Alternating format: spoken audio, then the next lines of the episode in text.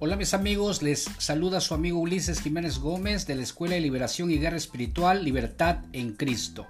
Y bueno, hoy estaremos hablando sobre el tema introductorio a este curso, para entender el origen de la guerra espiritual.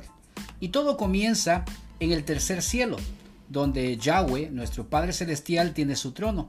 Allí había un ángel llamado Lucifer.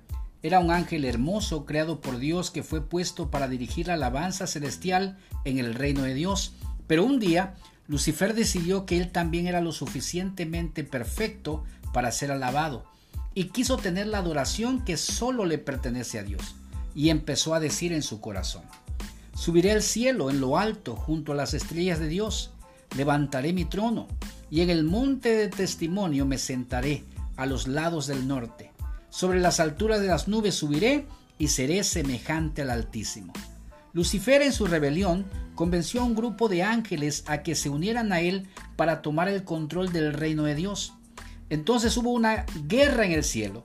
Miguel, uno de los comandantes supremos de Dios, y sus huestes lucharon contra Lucifer y sus ángeles aliados hasta vencerlos.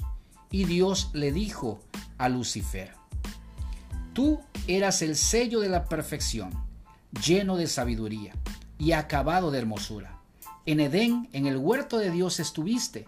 De toda piedra preciosa era tu vestidura, de cornerina, topacio, jaspre, crisólito, berilo y ónice, de zafiro, carbunclo, esmeralda y oro. Los primores de tus tamboriles y flautas estuvieron preparados para ti en el día de tu creación. Tú, querubín grande, protector, yo te puse en el santo monte de Dios. Allí estuviste en medio de las piedras de fuego te paseabas. Perfecto eras en todos tus caminos, hasta que se halló en ti maldad. A causa de la multitud de tus contrataciones, fuiste lleno de iniquidad y pecaste.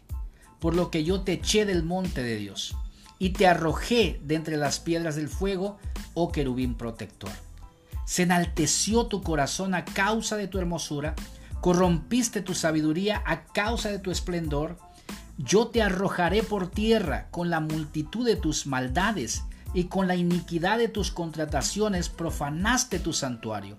Yo pues saqué fuego de en medio de ti, el cual te consumió, y te puse en ceniza sobre la tierra a los ojos de todos los que te miran. Espanto serás, y para siempre dejarás de ser.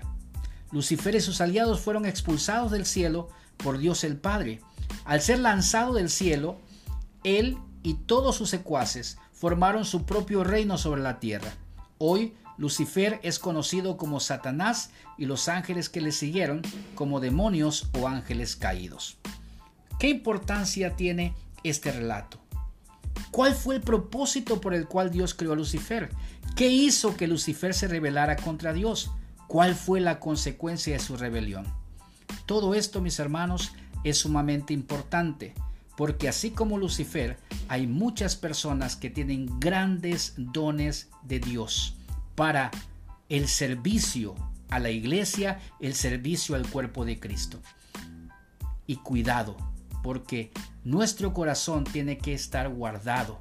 El día que ese corazón se enaltezca, se prepara uno para la caída como le pasó a Lucifer. Hasta el próximo capítulo.